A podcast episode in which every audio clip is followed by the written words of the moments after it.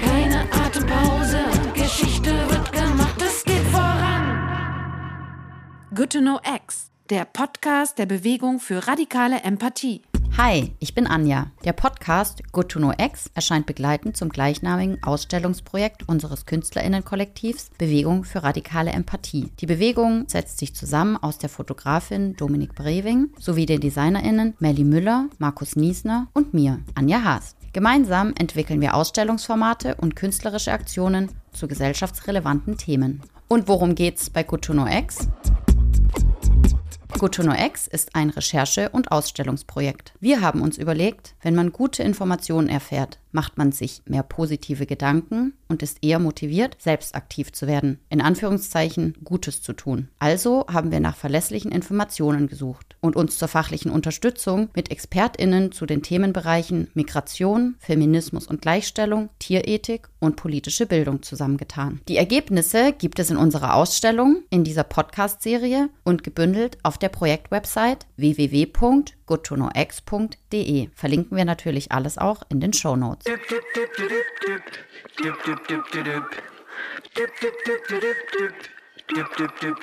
In den kommenden drei Folgen sprechen wir über die Xe, also die guten Fakten, die wir gefunden haben, aus den Bereichen Feminismus, Gendergerechtigkeit und Gleichstellung. In Folge 1 schauen wir, was Gleichstellungsmaßnahmen in der Vergangenheit gebracht haben und wo wir aktuell stehen. In der nächsten Folge werfen wir einen Blick auf die Besonderheiten von Frauennetzwerken und warum es seit 2016 besonders viele geben könnte. Und in der dritten und abschließenden Folge sprechen wir über die erfreuliche Zunahme von Sichtbarkeit von Frauen in Politik, Wirtschaft, Wissenschaft, Medien und Kunst und die Wirkung von weiblichen Role Models. Hier noch ein kurzer Hinweis. Wenn wir in diesem Podcast über Frauen sprechen, dann sprechen wir über alle Menschen, die sich als weiblich definieren. Wir haben uns als Kollektiv die Frage gestellt, was wir mit dem Begriff Feminismus verbinden und welche Rolle das Thema jeweils in unserem Leben spielt. Ich habe Melli, Dominique und Markus gebeten, mir ihre Gedanken dazu per Sprachnachricht zu schicken.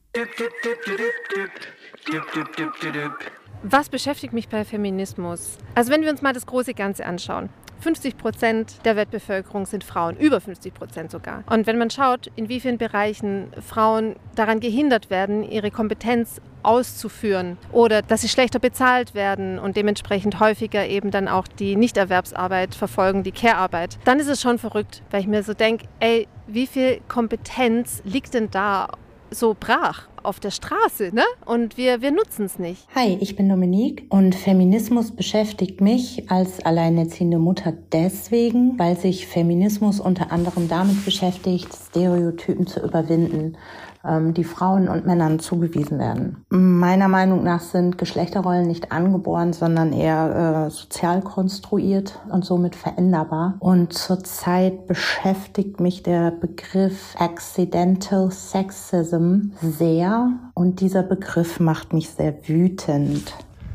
Also für mich ist Feminismus was vollkommen Normales. Ich muss da gar nicht irgendwie lange drüber nachdenken, ob, jetzt, ob jetzt irgendwie Feminismus was Gutes oder was Schlechtes ist oder ob ich persönlich ähm, profitiert habe von vom Feminismus. Vielleicht liegt es daran, dass ich in einem Haushalt groß geworden bin, wo es schon immer irgendwie starke Frauenfiguren gab. Bis zurück zu meiner Uroma.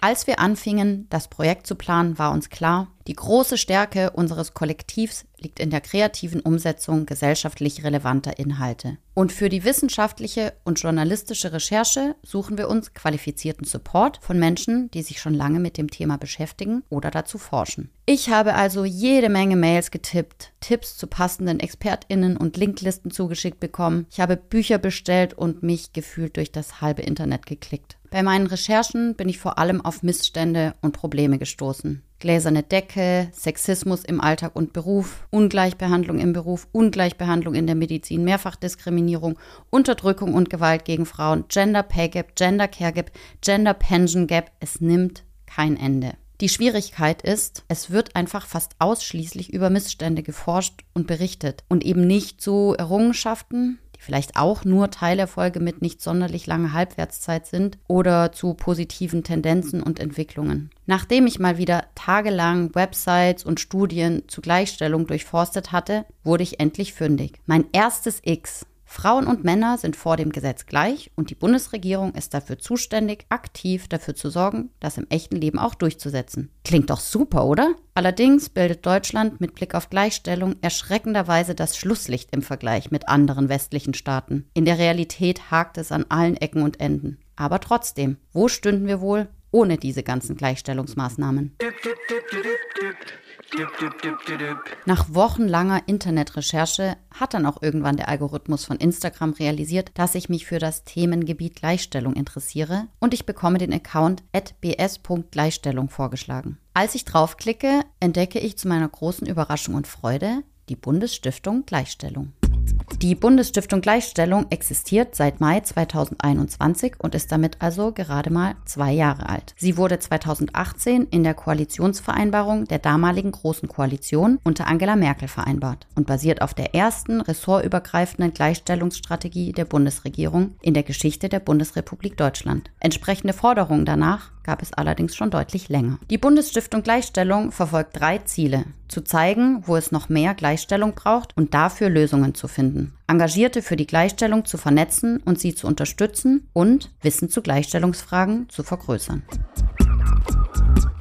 Während meiner Recherchen zur Bundesstiftung Gleichstellung stoße ich auf den folgenden Satz. Dr. Barbara Stiegler vom Expertinnen-Netzwerk Gender Mainstream Experts International bezeichnet die Einrichtung der Stiftung gar als einen Meilenstein in der Gleichstellungspolitik. Letzten Dezember hat dann in Berlin der erste Gleichstellungstag stattgefunden. Ich fahre hin. Ich lerne ganz viele schlaue Sachen über Gleichstellung und viele spannende Menschen kennen. Unter anderem Dr. Barbara Stiegler. Sie ist unsere erste Expertin. Die Utopie ist ja nicht, dass Männer und Frauen die Rollen tauschen, damit den Männern das auch mal so geht wie den Frauen, sondern die Utopie ist ja, dass äh, beide Geschlechter sozusagen so leben können, wie sie wollen, also um es so ganz klar zu sagen, und die Strukturen haben, in denen das möglich ist. Barbara Stiegler sitzt mittlerweile selbst im Beirat der Stiftung. Davor hat sie viele Jahre gemeinsam mit anderen für die Umsetzung gekämpft. Zur Eröffnung der Bundesstiftung vor zwei Jahren gab es auch Kritik, auch von ihr selbst. Sie kritisiert zum Beispiel, dass die Arbeit der Stiftung stark von den Kräfteverhältnissen im Deutschen Bundestag geprägt und der starke Arm der Politik nicht übersehbar sei. Ich treffe Frau Dr. Stiegler zum Gespräch über Zoom und möchte von ihr wissen, wie gut funktionieren die Gleichstellungsmaßnahmen und worum geht es bei Gleichstellung eigentlich genau. Ja, Gleichstellung ist für mich immer noch das Wort dafür, dass es Unterschiede zwischen den Geschlechtergruppen gibt und dass das zu beleuchten ist und dass das auch zu verändern ist in die Richtung, dass sich alle Beteiligten in diesem Geschlechtersystem sozusagen auf ihre Weise entwickeln können. Und warum liegt Ihnen das Thema am Herzen? Naja, eigentlich ist das wie eine Spirale, wenn man sich damit beschäftigt und in die Materie eindringt, aber auch ins eigene Leben, ins eigene Frauenleben eindringt, dann wird es ja immer deutlicher, was mit den Geschlechterverhältnissen ist. Und je mehr man weiß und je mehr man sich die einzelnen Dinge anguckt, desto drängender wird eigentlich der Wunsch da, was dann zu tun. Und ein Thema im Leben zu haben, ist vielleicht nicht so gewöhnlich, aber also wenn man sich mit Geschlechterfragen beschäftigt, glaube ich, kann einen das nicht mehr loslassen. Zumal wenn man selber als Frau plötzlich feststellt, dass alles das, was man erforscht, irgendwie im eigenen Leben auch eine Rolle spielt, mehr oder weniger. Was denken Sie, wie steht Deutschland in Bezug auf Gleichstellung da? Also im Verhältnis zu Europa ist Deutschland unteres Mittelfeld. Wir haben eine sehr lange patriarchale Vergangenheit. Wir haben den Faschismus gehabt. Wenn man sich heute die Familienbilder anguckt und die Familienpolitiken und wenn man sich anguckt die Arbeitsteilungsformen, die wir immer noch haben, also wir sind da nicht so emanzipiert, wie manche vielleicht glauben, sondern wir haben eine starke konservative Prägung. Was sind aus Ihrer Sicht denn die wichtigsten Errungenschaften oder Teilerfolge, die uns trotzdem hoffen lassen können? Also wenn man in die Geschichte guckt, dann sieht man ja wirklich Fortschritte. Es ist ja nicht äh, zu verkennen. Also wenn man sich überlegt, dass Frauen überhaupt kein Wahlrecht hatten, dass es keinen Mutterschutz gab, dass also die ganzen Vermögen in Händen von Männern waren und, und, und. Das sind ja alles Dinge, die sich langsam, aber sicher, teilweise erst nach dem Krieg, teilweise auch in der DDR mehr als in der BRD, aber immerhin, die sich langsam entwickelt haben. Es gibt immer einen Fortschritt. Wenn man jetzt mal kleiner guckt, also was ist in der letzten Zeit passiert, dann würde ich sagen, wir haben einen sogenannten Aufbruch, aber hm, der, der kommt jetzt noch nicht so ganz so richtig durch. Wir hatten ja schon in der Frage der Gewalt durch die Istanbul-Konvention und deren jetzige Umsetzung ziemlich viel vorbereitet, dass diese Konvention auch umgesetzt wird, dass also der Gewaltschutz von Frauen wirklich viel ernster genommen wird. Dabei ist Gewalt jetzt nicht nur körperliche Gewalt, sondern psychische, ökonomische Gewalt. Also das ganze Spektrum der Hierarchie zwischen den Geschlechtern ist da eigentlich erfasst und ähm, da geht es jetzt wirklich voran. Die ähm, Unterschrift wird jetzt endlich ernst genommen.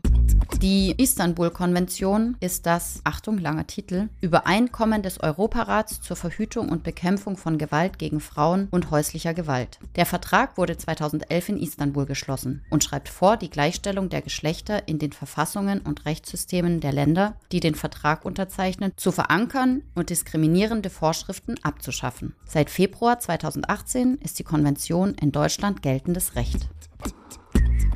Sexuelle Selbstbestimmung wird zurzeit ja auch stark diskutiert. Wir haben den Paragraphen jetzt Nein heißt Nein. Wir haben aber jetzt auch die Diskussion über die Vielfalt der Geschlechter. Also da ist ein Aufbruch zu sehen. Ich würde mal, wenn ich jetzt auf diese institutionellen Mechanismen gucke, noch sagen, ein ziemlicher Fortschritt war damals die Einrichtung der Frauenbeauftragten. Das wissen wir heute gar nicht mehr. Vor 30 Jahren gab es gar keine Frauenbeauftragten. Das war dann mal ähm, eine gute Idee. Also ich denke, das ist schon sehr schön, was man da sieht. Es hat aber auch schon ziemlich lange gedauert, also ist ja nicht gleich äh, sofort passiert und oft muss Deutschland ja auch noch mal ermahnt werden, wenn so auch auf europäischer Ebene äh, positive Regelungen getroffen werden. Aber da haben wir jetzt doch, denke ich mal, einen großen Schritt getan. Wo wird Deutschland denn ermahnt?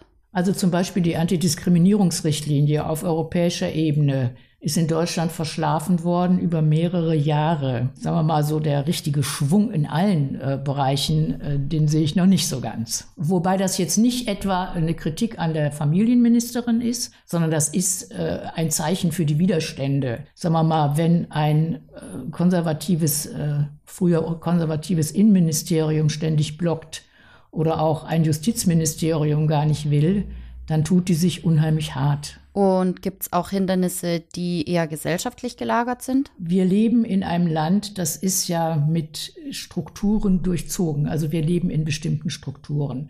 Das sind kulturelle Strukturen, das sind ökonomische Strukturen. Das mit den Strukturen ist immer so schwer zu begreifen, äh, weil wir ja auch so eine neoliberale Ideologie haben. Äh, Frau ist ja eigentlich so ihre eigene Schafferin und kann alles selber leisten und äh, wird ja auch aufgerufen. Da geht es dann aber auch um Rechte, die man haben kann, zum Beispiel auf äh, Freistellung für bestimmte Pflegearbeiten und, und, und. Das sind auch Strukturen und die verbessern sich ganz langsam weil, und da jetzt kommt die, die Grundlage, weil eben immer noch dieses ähm, Märchen von der Frau als traditioneller Care-Arbeiterin oder, oder Arbeiterin, die eben sich um die Pflege und um die Gesundheit und um das Wohlergehen ihrer Lieben, ihrer Familie kümmert, besteht. Also diese Stereotype sind äh, in Gesetzen sozusagen auch nachzuspüren. Die Gesetze sind so gemacht, dass das so passiert. Und das sind diese Strukturen, die eben so langsam nur zu verändern sind, die aber auch ganz viel Widerstände geben. Zum Beispiel der Acht-Stunden-Tag ist auch eine Struktur. Warum arbeiten wir acht Stunden? Wo bleibt da die Care-Arbeit? Äh, die bleibt natürlich dann äh, nicht gemacht. Wenn aber Kinder da sind, die betreut werden wollen, sollen, müssen, wollen, dann muss das gemacht werden. Da ist der Acht-Stunden-Tag völlig disruptiv sozusagen. Also der, der, der verhindert das. Ne? Und alles solche Dinge, die sind zuständig dafür, dass die Geschlechterverhältnisse sind so, wie sie sind. Dazu gehören aber auch Stereotypen und die Bilder von typischen Männern und Frauen, die wir so im Kopf haben wenn ich mir die Färbung der Bilder angucke, dann haben wir halt diese Machtungleichgewichte und diese Machtungleichgewichte werden auch durch Haltungen weiter verstärkt. Sexismus ist schon diese ähm, Haltung, der Dominanz des Mannes und der Untertänigkeit der Frau. Die Frau ist immer etwas kleiner, immer etwas weniger, immer etwas ja verborgener. Also dieses Bild von den Frauen ist sehr verbreitet. Wir müssen aufpassen, dass wir manchen Feministinnen wird ja vorgeworfen, sie sind Männerhasserinnen oder die Männer sind jetzt die Bösen und die Frauen sind die Guten. Darum geht es überhaupt nicht. Es geht wirklich um diese diese Bilder, die in den Köpfen sind, die die entstehen ja auch durch Erziehung und durch durch Medien und so weiter, werden auch oft verstärkt.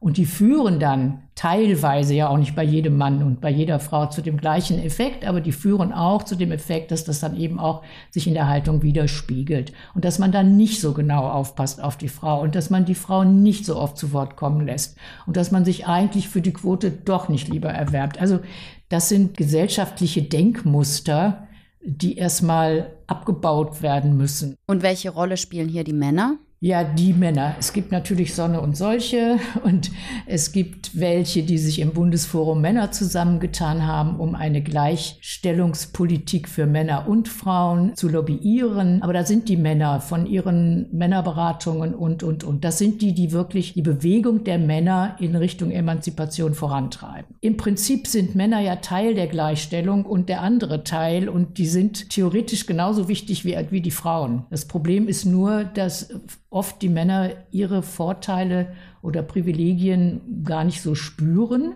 und das einfach so hinnehmen, wie es ist. Es gibt halt die, die darunter leiden, zum Beispiel, wenn sie nicht richtig äh, ihre Vaterschaft leben können. Aber es gibt auch welche, die ihren besonders hohen Verdienst oder was auch immer, ihre besonders hohe Position für selbstverständlich halten. Also an die Männer ist der Appell, dass sie sich darüber mal im Klaren werden, in welcher Rolle sie da sind und dass das nicht die Natur gegeben hat, sondern dass das gesellschaftliche Verhältnisse sind. Die Utopie ist ja nicht, dass Männer und Frauen die Rollen tauschen, damit den Männern das auch mal so geht wie den Frauen, sondern die Utopie ist ja, dass äh, beide Geschlechter sozusagen so leben können, wie sie wollen, also um es so ganz klar zu sagen, und die Strukturen haben, in denen das möglich ist. Okay, was kann denn jetzt jede und jeder Einzelne im Kleinen und im Größeren tun, um Gleichberechtigung oder Gendergerechtigkeit voranzutreiben? Naja, da, da finde ich, bei jedem Einzelnen kommt es darauf an, dass er oder sie wirklich mal reflektiert, was für Geschlechterbilder er oder sie hat. Also das fände ich auch eine schöne Aufgabe für die Schule,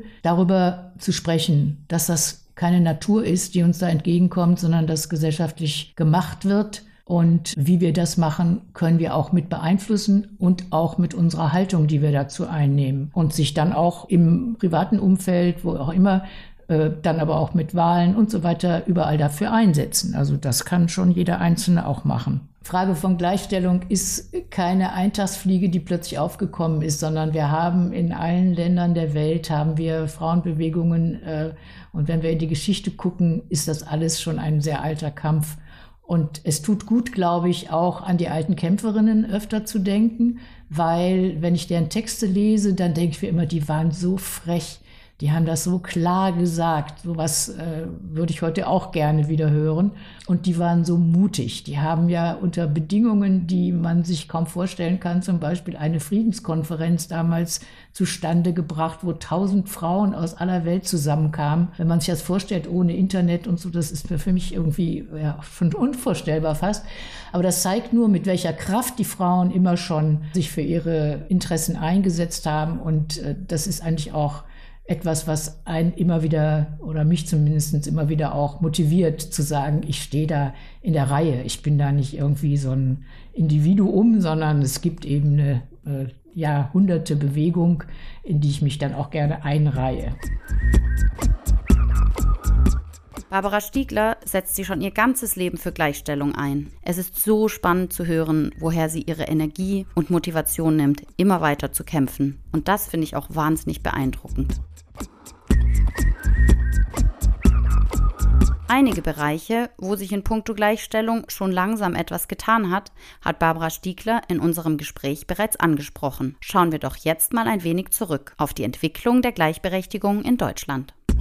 Das Wahlrecht für Frauen ist gerade mal 100 Jahre alt. Das gibt es erst seit 1918. Das Wahlrecht für Männer gibt es übrigens schon 70 Jahre länger. 1949 wird im Grundgesetz der jungen Bundesrepublik der Grundsatz Männer und Frauen sind gleichberechtigt festgeschrieben. Der Satz geht auf die sogenannten Mütter des Grundgesetzes zurück. Frieda Nadig, Elisabeth Selbert, Helene Weber und Helene Wessel verhandeln damals mit 61 Männern im Parlamentarischen Rat um die verfassungsrechtliche Gleichstellung. Auch wenn der Grundsatz damals eher als Vorsatz gesehen werden musste und mit der Lebensrealität von Frauen noch nicht allzu viel gemeinsam hatte, war er ein starkes Zeichen. In der DDR-Verfassung von 1949 steht in Artikel 7, alle Gesetze und Bestimmungen, die der Gleichberechtigung der Frau entgegenstehen, sind aufgehoben. 1952 wird das Mutterschutzgesetz in der BRD eingeführt. 1977 wird das Ehe- und Familienrecht reformiert. Nun gibt es keine festgeschriebene Aufgabenverteilung in der Ehe mehr.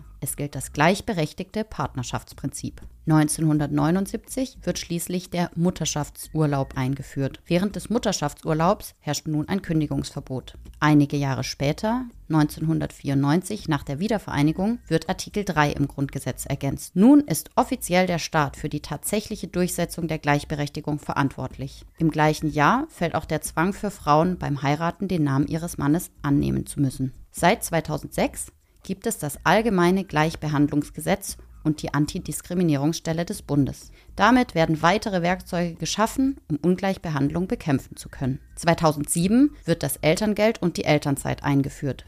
Beide Elternteile erhalten nun finanzielle Unterstützung, um sich nach der Geburt eines Kindes um das Kind zu kümmern. Im Jahr 2016 wird das Sexualstrafrecht verschärft. Ab sofort sind sexuelle Übergriffe schon dann strafbar, wenn sie gegen den erkennbaren Willen einer Person ausgeführt werden. Und letztes Jahr, im Juni 2022, beschließt der Bundestag die Aufhebung des Werbeverbots für Schwangerschaftsabbrüche. Für ungewollt Schwangere verbessert sich damit der Zugang zu verlässlichen Informationen erheblich. Der Gleichstellungstag von der Bundesstiftung Gleichstellung ist ja dazu gedacht, Informationen auszutauschen und Vertreterinnen aus diesem Bereich zu vernetzen. Und ich hatte das Glück, dort neben Barbara Stiegler auch auf Luzi Schiebel zu treffen, die in Berlin bei der Albright Stiftung arbeitet. Was die Albright Stiftung ist und was Luzi da macht, hat sie mir im Gespräch erzählt.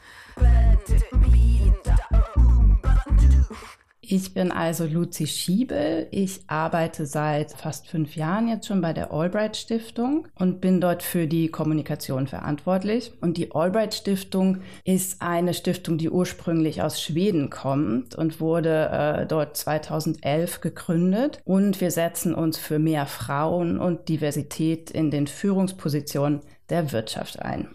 Die Albright Stiftung wurde von Sven Hagströmer gegründet einem Unternehmer, der mittlerweile fast 80 Jahre alt ist, erzählt Luzi. Er hatte bemerkt, dass die Teams in seinen Unternehmen besser laufen, wenn sie gemischt mit Frauen und Männern besetzt sind. Er gründet daraufhin die Albright Stiftung und setzt sich seitdem für mehr Frauen in Führungspositionen ein. Seit 2016 auch in Deutschland. Unser Fokus liegt dabei auf den 160 Börsenunternehmen, also die führenden Unternehmen, die die deutsche Wirtschaft vertreten sozusagen. Wir gucken uns aber auch regelmäßig die Familienunternehmen an, die 100 größten, wobei man gleich sagen kann, dass die beim Thema Frauen in Führung noch schlechter abschneiden als die Börsenunternehmen. Wie sieht deine Arbeit aus? Also wir setzen auf, ja, vielleicht kann man sagen, zwei Strategien vor allem. Einmal sind wir in unserer Arbeit sehr faktenorientiert. Also wir gucken uns die Zahlen an. Wir gucken einmal im Jahr die äh, Vorstände und die Aufsichtsräte der Börsenunternehmen an und zählen einfach durch, wie viele Frauen, wie viele Männer sitzen da. Und als wir angefangen haben, kamen wir zu dem schockierenden Ergebnis, 44 Frauen gibt es in den Vorständen der deutschen Börsenunternehmen, wo die Gesamtmenge irgendwie sowas um die 700 immer ist, der Vorstandsmitglieder. Das heißt, der Männeranteil lag damals bei 94 Prozent. Inzwischen hat sich die Situation tatsächlich verbessert. Also wäre ja auch schlimm, wenn nicht. Gerade nach aktueller Zählung haben wir jetzt 17 Prozent Frauen in den Vorständen. Aber der Männeranteil, wenn man es umdreht, liegt halt immer noch bei 83 Prozent. Was wir machen, also was auch so die Denkweise der Unternehmen vielleicht challenged, ist, dass wir immer ein Ranking veröffentlichen, ähm, wo die guten Unternehmen ganz oben stehen auf der grünen Liste also das sind dann die Unternehmen, die bereits ein ausgewogenes Verhältnis von Männern und Frauen haben in ihren Vorständen. Dann kommt die gelbe Liste. Das sind die Unternehmen, die schon eine Frau haben im Vorstand, aber halt noch nicht dieses ausgewogene Verhältnis. Und dann gibt es unsere berühmt-berüchtigte rote Liste. Und das sind, da landen die Unternehmen, die noch gar keine Frau haben in ihren Vorständen. Und da will natürlich kein Unternehmen drauf landen. Ne? Also da natürlich wollen immer alle oben dabei sein. Außerdem ist ein wichtiger Aspekt der Arbeit die Art der Kommunikation. Oft wird es ja wird auf das Negative fokussiert. Ne? Also wir reden über Gleichstellung und es ist irgendwie anstrengend und was, womit man eigentlich gar nicht so richtig sich befassen will. Und wir wenden das Ganze und fokussieren auf das Positive, also welche Vorteile hat Chancengleichheit für alle in der Gesellschaft. Und dazu kommt auch, dass wir nicht so sehr problematisieren. Natürlich, wir müssen die Zahlen präsentieren und die sehen nicht toll aus, aber wir ähm, geben Handlungsempfehlungen an die Hand und gehen auch so ein bisschen, haben ein bisschen leichteren Zugang, ein bisschen humorvoller gehen wir mit dem Thema um. Ganz aktuell habe ich eine Serie gemacht, äh, wo es um Väter- und Elternzeit geht, weil es ist einfach so, wenn nicht mehr Männer Care-Arbeit übernehmen zu Hause, werden Frauen auch nicht mehr Zeit für den Job haben. Und um da ein bisschen Bewegung reinzubringen, habe ich Forschungsergebnisse aufgegriffen, die zeigen, dass es für Männer wirklich sehr gut ist, Elternzeit zu nehmen. Luzi nennt hier zum Beispiel folgende Vorteile. Väter, die Elternzeit nehmen, haben die besseren Qualifikationen und auch bessere Familienfinanzen. Sie haben ein geringeres Scheidungsrisiko und eine stärkere Bindung zu ihren Kindern. Und sie sind glücklicher bei der Arbeit. Die komplette Übersicht zu allen Fakten findet ihr über den Link in den Show Notes. Also das, was, denke ich mal, so am überraschendsten ist, dass eine Studie aus Schweden gezeigt hat, eine Umfrage, dass viele dort, zumindest in Schweden, bereits viele Arbeitgeber es als zusätzliche Qualifikation sehen, wenn Väter Elternzeit nehmen. Ne? Einfach weil sie in der Zeit so viel lernen, so viel Organisationstalent, Verantwortungsbewusstsein, dass einfach diese Dinge du lernst, wenn du Elternzeit nimmst. Ne? Und das bringst du natürlich nachher auch wieder ins Unternehmen und davon profitieren die Arbeitgeber. Diversität in Unternehmen. Alle reden davon, aber was soll das bringen? Und wer hat was davon? Die Antwort ist alle. Vielleicht habt ihr schon von der Studie der bekannten Beratungsfirma McKinsey gehört, die belegt, dass vielfältig aufgestellte Teams besser arbeiten und erfolgreicher sind. In der Studie von 2020 bringt es das Unternehmen auf den Punkt. Zusammenhang zwischen Diversität und Geschäftserfolg so deutlich wie nie. Das heißt übersetzt, diverse Teams sind profitabler. Also profitiert vor allem das Unternehmen davon. Für Teammitglieder heißt Diversität erstmal, es wird anstrengend. Entscheidungen in einer homogenen Gruppe zu treffen, in der sowieso alle einer Meinung sind, treffen sich natürlich einfacher. Aber wenn wir unterschiedliche Perspektiven und eine ganze Bandbreite von Wissen in die Zusammenarbeit einbeziehen, arbeiten wir kreativer, und kommen auf unvorhergesehene Lösungen. In unserem Gespräch weist mich Luzi auf eine Studie der Kopenhagen Business School hin, die zudem belegt, nicht nur die Unternehmen profitieren davon, sondern auch ihre Mitarbeitenden. Denn je gemischter die Teams, desto mehr fördert dies auch unser Gemeinschaftsgefühl, die Kommunikation und Aufgeschlossenheit sowie das Wohlbefinden der Mitarbeitenden am Arbeitsplatz. Das klingt doch nach einer absoluten Win-Win-Situation, oder?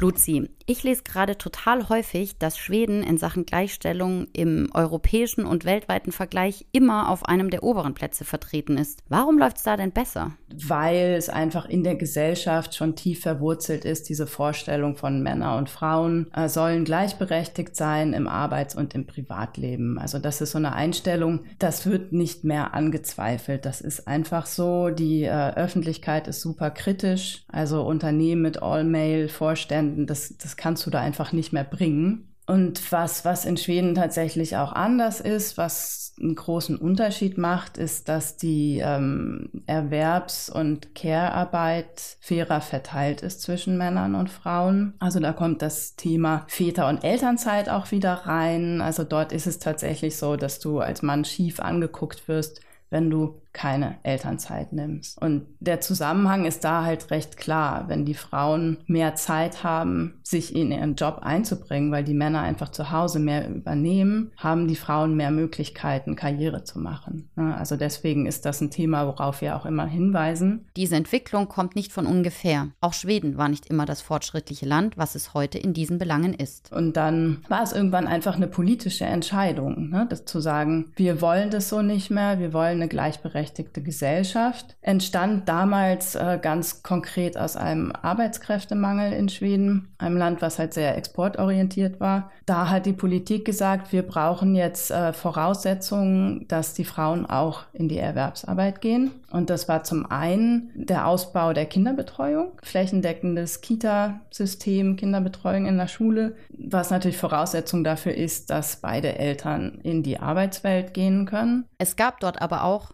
eine entscheidende Änderung, über die wir in Deutschland immer noch sprechen. Und zwar ist das die Abschaffung des Ehegattensplittings gewesen, schon Anfang der 70er Jahre, wo ja hier in Deutschland immer noch drum gekämpft wird. Das Ehegattensplitting bedeutet halt, dass es einen Steuervorteil für Beziehungen gibt, wo es einen Partner gibt, der sehr viel verdient und einen, der sehr wenig verdient. Und das ist ein negativer Anreiz halt für Frauen ins äh, Erwerbsleben zu gehen. Und diese Abschaffung hat dann die Frauen auch mehr animiert, arbeiten zu gehen. Das ist der Bereich des Politischen. Ähm, in der Arbeitswelt sieht es halt auch anders aus als in Deutschland. Also hier ist ja die Präsenzkultur noch ziemlich etabliert. Dieses, ne, du kannst nur Leistung bringen, wenn du 24-7 verfügbar bist, am Arbeitsplatz bist, was dann natürlich äh, wenig Vereinbarkeit bedeutet. Das ist in Schweden anders. Also da gibt es schon lange flexiblere Arbeitszeiten. So dieses, ähm, bis abends arbeiten, das ist nicht so angesagt. Also da geht's dann eher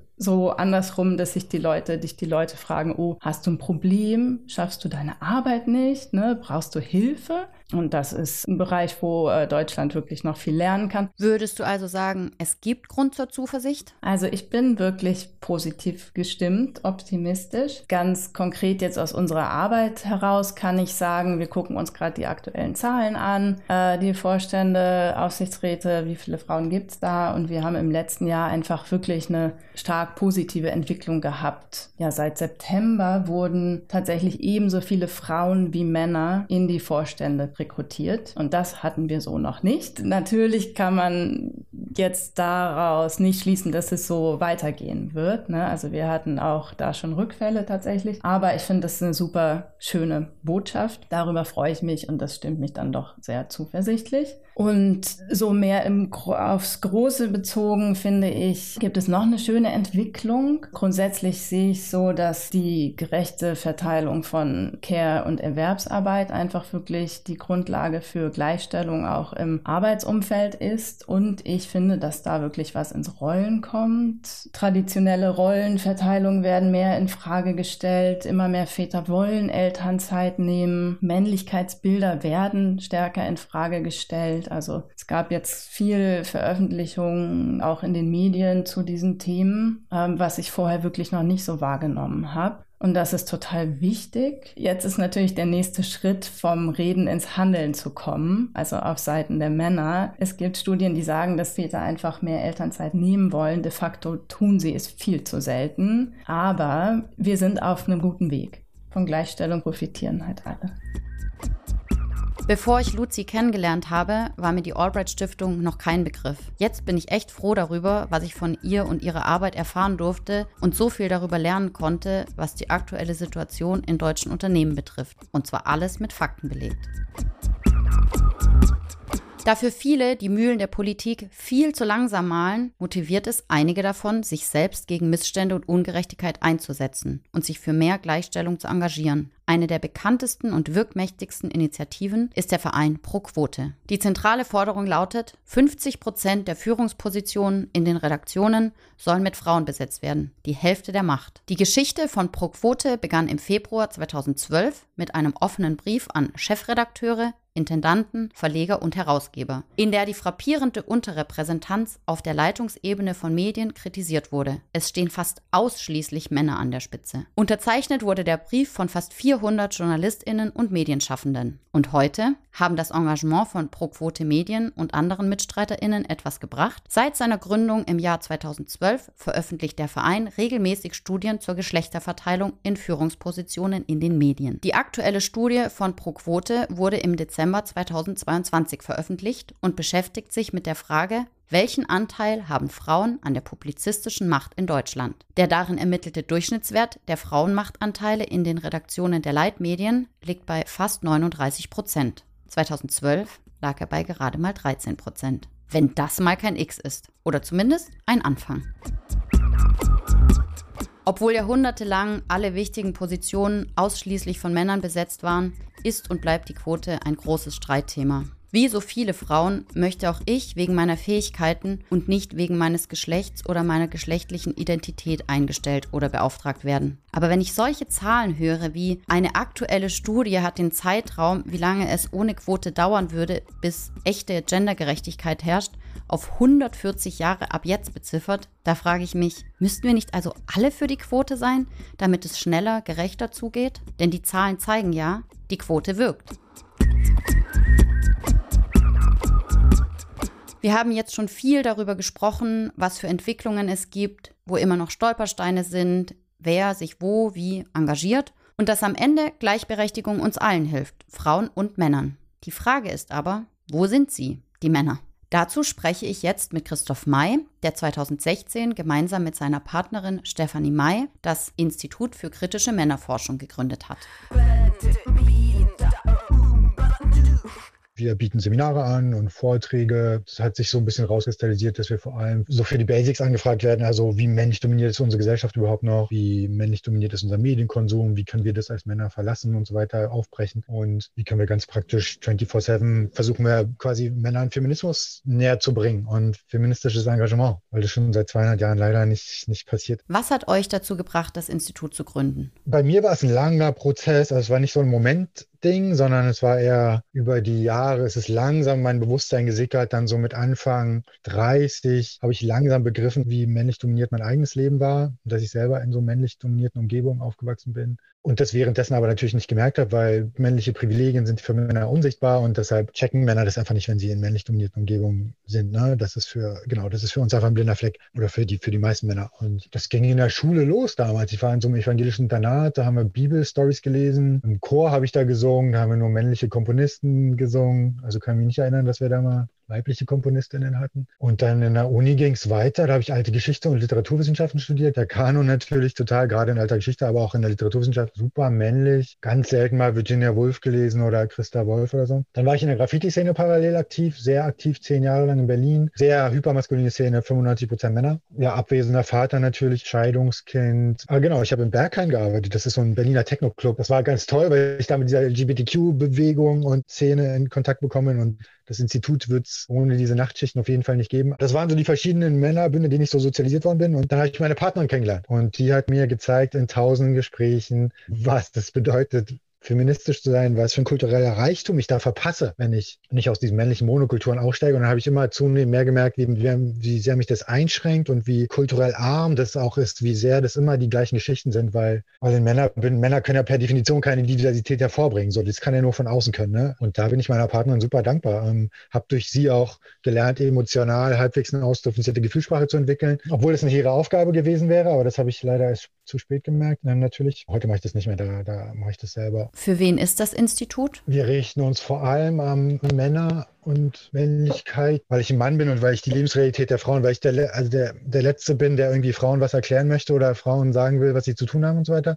Ich bin dankbar für die feministische Bewegung. Ich habe alles davon gelernt, was ich heute bin. Wir arbeiten aber nicht nur mit Männern, das ist ganz wichtig. Ich bestehe immer darauf, dass die Flinter-Personen mit im Raum sind. Also wenn jetzt eine Vätergruppe anfragt, dann ist das Erste, was ich mache, hey, könnt ihr Partner mitbringen, bitte. Also es ist ganz wichtig, dass die weibliche Perspektive mit im Raum ist und die Flinter-Perspektive.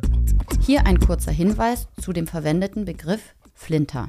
Mit dem Begriff Frauen sind meist cis-hetero-Frauen gemeint. Das sind Personen, deren biologisches Geschlecht mit ihrer geschlechtlichen Identität übereinstimmt. Flinter erweitert den Begriff um Lesben, Intersexuelle, Nicht-Binäre, Trans- und Agender-Personen. Also alle Menschen, die aufgrund ihrer Geschlechtsidentität patriarchal diskriminiert werden.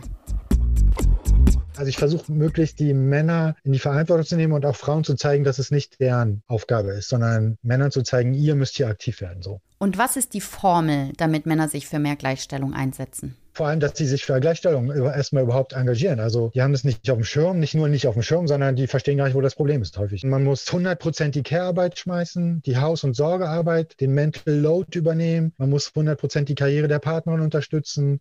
Man muss den Kindern das 24-7 vorleben, dass man sich als Mann zurücknimmt, auch in der Karriere zurücknimmt, alles bespricht, selber als Mann emotional eine Gefühlssprache ausbilden, selber dafür verantwortlich sein, sowas auszubilden. Diese ganze kostenlose Arbeit, die meistens die Frauen übernehmen. Es genügt nicht, dass Männer jetzt einfach sagen, sie sind Feministen oder wir malen uns jetzt die Fingernägel an. So, das ist nicht genug. Also man muss das wirklich vorleben. Was sind aus deiner Sicht jetzt noch die größten Stolpersteine auf dem Weg zu mehr Gleichberechtigung? Der größte, große Riesenstolperstein ist, dass Männer nicht teilnehmen und auch in Zukunft nicht teilnehmen werden. Ich kann das nicht sehen, dass Männer sich hier in relevanter Zahl am feministischen Diskurs beteiligen. Es gibt ein paar, keine Frage, aber gerade in der jüngeren Generation habe ich da mehr Hoffnung. Da, da erlebe ich das. Aber dass die älteren Generationen ab 40 aufwärts irgendwie noch sich ein bisschen bewegen werden, so, da habe ich nicht viel Hoffnung, leider, leider. Aber die haben leider die strukturelle Gewalt die haben die strukturelle Macht, die haben das Geld. Das ist der größte Stolperstein. Wie kriegt man Männer dazu, sich feministisch zu engagieren? Und was sind positive Entwicklungen auf dem Weg dorthin? Ja, alles, was die feministische Bewegung errungen hat in den letzten 200 Jahren. Also äh, Teilhabe, Gleichberechtigung, ähm, Abtreibungsgesetze, sind wir immer noch nicht ganz durch damit mit dem Thema. Ne? Diversität, also wenn ich sehe, wie in Unternehmen und Organisationen Gleichstellungsbeauftragte, was die da alles in die Wege leiten, wie die meistens männlich dominierten Unternehmen ja dazu zwingen, sich mit diesem Thema auseinanderzusetzen und das in die Tagesordnung, in die Fortbildung zu drücken und so weiter, das verpflichtend zu machen, dass Männer sich endlich damit auseinandersetzen mit diesen Themen. Ich bin dem so dankbar, dass die das alles machen und das merke ich, wenn ich mit Jüngeren, wenn ich mit Jüngeren zu tun habe, die haben das alle auf dem Schirm. Den brauche ich gar nicht zu erklären. So, die wissen das alle. Es ist ein Generationenproblem. Generationendiversität auch kommt immer mehr zum Thema. Aber das Problem ist, dass die Älteren das nicht auf dem Schirm haben. Aber die junge Generation, die, die macht mir da schon viel Hoffnung. Also viele von denen leben das selbstverständlich. Wenn die nicht wären, dann würde ich, glaube ich, dann würde ich das Handtuch bald schmeißen. Ich freue mich immer auf diese Jüngeren, mit denen zu arbeiten, weil die alle so fit sind, weil es voll Spaß macht, mit denen zu arbeiten und weil die auch, by the way, eine ganz andere Art und Weise haben, miteinander zu kommunizieren. Ne? Dadurch, dass die alle so aware sind und diese ganzen Konsensprinzipien auf dem Schirm haben und ganz selbstverständlich alle Geschlechter mit einbeziehen wollen und auch darauf achten, dass alle sichtbar sind und alle gleich teilhaben dürfen und niemand Gespräche dominiert und so weiter und so weiter. Mit jungen Menschen zu arbeiten ist einfach ein unheimlicher ich lerne von denen. So, das ist super befreiend und super, super hoffnungsstiftend für mich und ich gehe da mit total viel Energie raus. Alles, was die machen, ist super divers, super toll. Go for it.